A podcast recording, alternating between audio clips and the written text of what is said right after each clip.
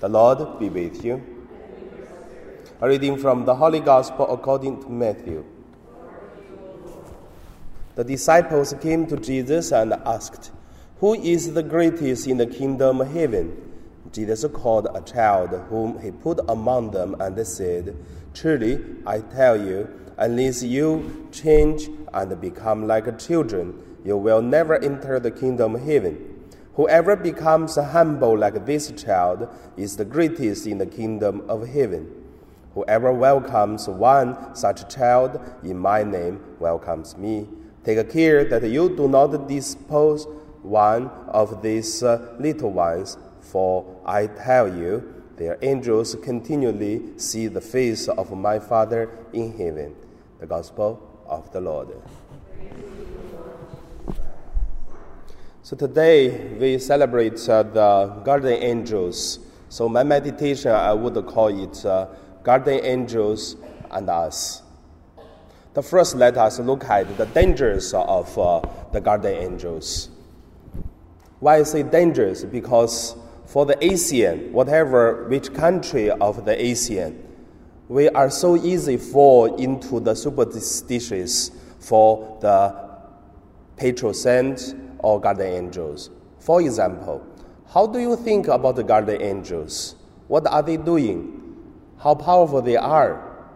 When they see the good deeds of us and then the bad deeds of us, or sometimes there is a gray zone, not good, not bad, but just lazy, then how would uh, the guardian angel say or do what kind of things to us? But if we talk about uh, the guardian angels with our life in the ASEAN culture, we will see person have a persons guardian angels, and the family have uh, families guardian angels. A city have a city's guardian angels, and also a nation have a nation guardian angels. And mixed with the local beliefs, I believe is very dangerous, because in the ASEAN culture's understanding, the, the guardian god or whatever the ASEAN believes, they don't care we do good or bad. Their only way is protect us. When we do good, they protect us. When we do bad, they also protect us. And then sometimes we can use kind of curse words or use something to control the, the patron god and to help us and to curse others. And also, we have this kind of uh, local beliefs of uh, the, the guardian god against to another one to fight, and then who is powerful, and then who win, who is uh, not powerful, and then you lose the protection. For all these kind of things, and already live in the blood of us. But guardian angels is very different of uh, this kind of uh, beliefs. That's why I say is a danger that uh, mixed that the local beliefs with the guardian angels. Now, second, let us look at the guardian angels according to our Catholic way. According to our Catholic way, that uh, we have three archangels Michael, Gabriel, and Raphael. For they live their life and then I believe the name even it is because they they have this power or they did these things and then they have this name. For example, this uh, Michael, that means name who can compare with God, because Michael was the one conquered the evil spirit and then to protect that uh, the holiness of the angels and then relying on God's orders.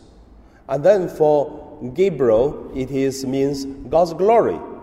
For God's glory, and because Gabriel, it is the messenger all the time.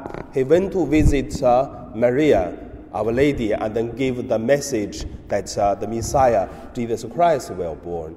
And then also Gabriel was the one, and then gave the, the message to uh, uh John Baptist, the father, suddenly got it uh, okay, forget it. So, however, the uh, John Baptist, the father, and also proclaim that's God's plan. So also others in the Bible we can see that's Gabriel because he make God's glory through God's plan and through people's life. And also, oh, Zachariah, the father of John Baptist, uh, uh, Zacharias.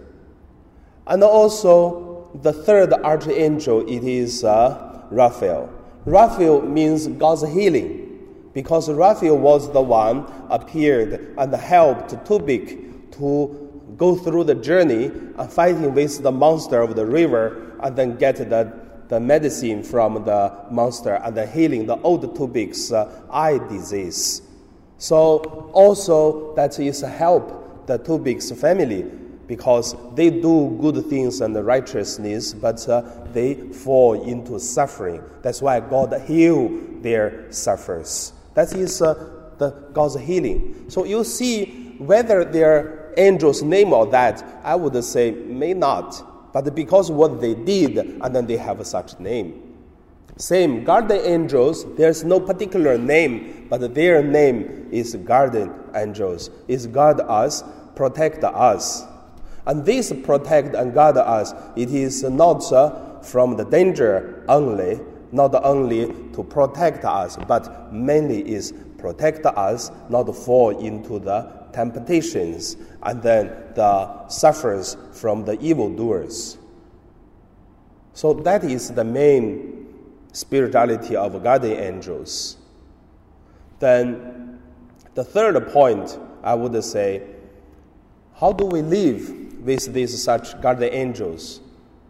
First, as the Catholic traditional way, we know that uh, we pray to God through a patron saint. For example, yesterday, Lisieux Therese, or Franciscan uh, patron saint Francis Assisi, or like our SVDs, some people they go through the Arnold Janssen as the founder, but uh, I particularly like uh, St. Joseph Announcements because uh, I like his uh, spirituality.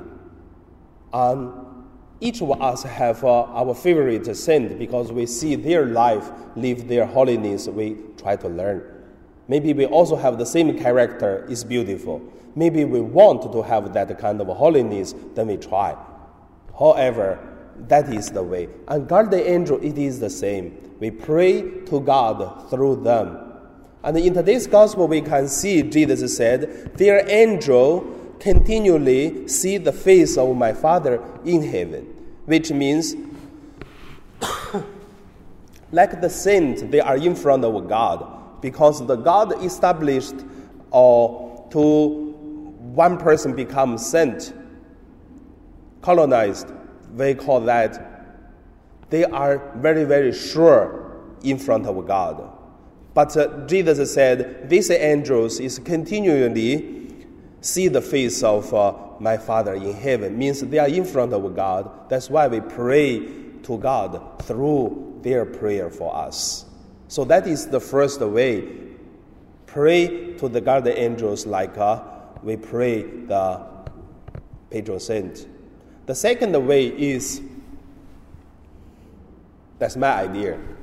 So, not the church teaching, but I believe it is true also. That angels, it is a spiritually body. There's no physically body, which means the angel could be anyone. And God sent the angels upon us or among us to help us to live in the holiness so we're supposed to be angel to each other when we're doing helping, loving, forgiving, and also to encouraging people to do the things holy. Then we are angel of another person. When another person help us to step on the holiness, and then this person is supposed to be the angel of us. So that's the guardian angels also among us. It's quite practical, I believe. But once the person who do not do good, and then actually they are helping the evil spirit, not uh, helping the guardian angels. And also, the third way it is uh, we have some special prayers, especially pray for guardian angels. I believe some traditional Catholics, we have uh, been read this kind of prayers. However, people's uh, favorite prayer is always different. For example, there is an old man. Uh, I call him Wang Ba, uh, because I never seen him before I came to St. Joseph. And then he have very strong devotions of St. Joseph. And then he gave us uh, a lot of the booklets you can find at uh, the secretary, uh, secretary. You can find the secretary the, in front of the office. He used to give us many copies, ask people to take for free. And then he said he going to give me another 1,000 copies. He gave away in whole Hong Kong different parishes for the devotion of St. Joseph. And then he even go to mainland China to give them. However, it's in Chinese. So all this you can see he has kind of devotions of St. Joseph. Probably some of us we have devotions of uh, guardian angels. And if you're going to see stories, you will see traditionally we have a lot of uh, miracle stories to say someone have devoted on the guardian angels and the angels appeared and helped and protect them from the danger, these kind of things. When I was a child, we used to listen these kind of stories. So, however, that is the practice of Catholic. So today, guardian angels, we have the celebration. So may we live as the holiness of the guardian angels, and also to protect the people from all the evil and the evildoers. And now we pray.